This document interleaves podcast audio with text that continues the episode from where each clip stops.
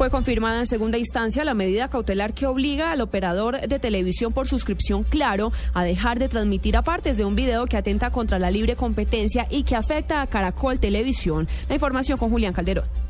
Autoridades judiciales dieron por segunda vez la razón a Caracol Televisión frente al operador de televisión por cable Claro.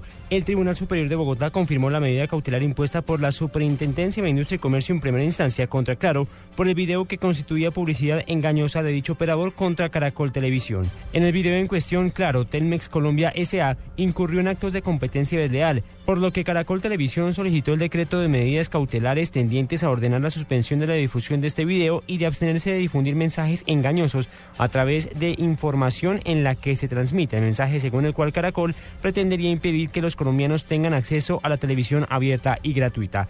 El tribunal le dio la razón de nuevo a Caracol Televisión, por lo que se confirma la orden que es de inmediato cumplimiento para Telmex Colombia SA. Julián Calderón.